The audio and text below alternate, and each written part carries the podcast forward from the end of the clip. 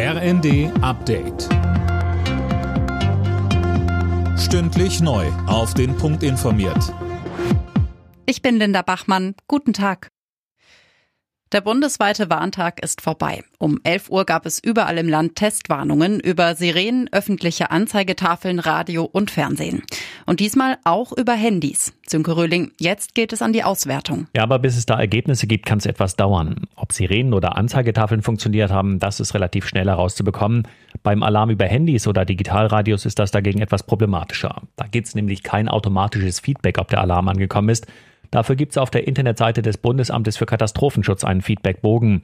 Da kann man anklicken, ob und wenn ja, wann der Alarm losging. Da sind die Behörden jetzt also darauf angewiesen, dass möglichst viele Menschen mitmachen.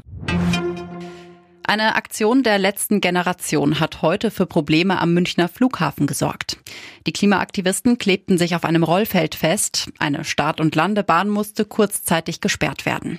Größere Einschränkungen gab es aber nicht. Bayerns Ministerpräsident Söder sagte bei Welt TV, wir sind ein freiheitliches Land, deswegen gilt eigentlich der Grundsatz Leben und Leben lassen und ich würde sogar sagen Kleben und Kleben lassen. Aber immer dann, wenn Rechtsgüter verletzt sind, wenn Gefahr für Leib und Leben droht, dann muss man auch entsprechend konsequent reagieren und das tun wir in Bayern. Auch am Berliner Hauptstadtflughafen gab es am Vormittag eine Protestaktion der Klimaaktivisten. In München ist der Prozess gegen den früheren Wirecard-Chef Markus Braun gestartet. Er und zwei Mitangeklagte sollen sich mit erfundenen Geschäften mehr als drei Milliarden Euro von Kreditgebern erschlichen haben. Braun weist die Vorwürfe zurück. Drei Monate nach dem Tod von Königin Elisabeth II. sind die ersten Münzen mit dem Abbild von König Charles in Umlauf gekommen. Von den 59 Pence Münzen würden 4,9 Millionen Stück ausgeliefert.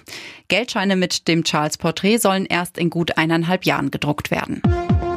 Alle Nachrichten auf rnd.de